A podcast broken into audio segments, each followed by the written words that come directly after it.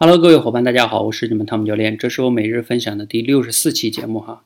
今天我们 晚上直播的时间破纪录的，到了晚上十一点四十五才结束，现在是十一点四十七分。那我呢，简单的把今天的节目给大家分享了哈。今天的节目的素材呢，也来自于今天晚上的直播。在今天的直播的过程中呢，我们有一个同学在演讲的过程中啊，他以前没有这个行为习惯，不知道今天是因由于什么原因哈，他出现了一个肢体语言。这个肢体语言呢是什么呢？我不知道你自己啊，平时在生活中你自己会不会这样做，或者是你在生活中有没有朋友或者你的同事他们是这样做的？包括我们平时，如果你要是去一些呃大学讲课呀，什么什么现场，你看到下下面的观众一定会有这样的一些人，就是什么样的肢体语言呢？就是双手抱肩膀，就是那个行为，大家不知道有没有见到过哈？就双手抱肩。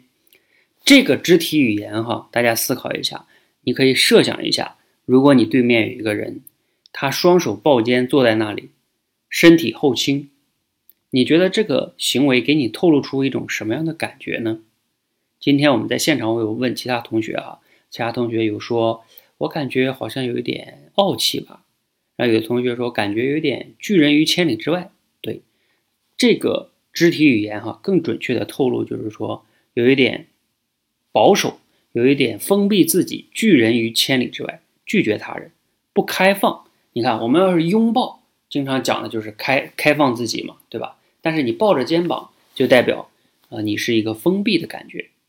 所以啊，大家自己在这个现实的生活中，这个肢体语言呢，自己要注意一下，尽量少用哈。因为我们这个同学他平时是做销售的，我有提醒他哈，我说你如果在销售的过程中，千万不要有这个肢体语言。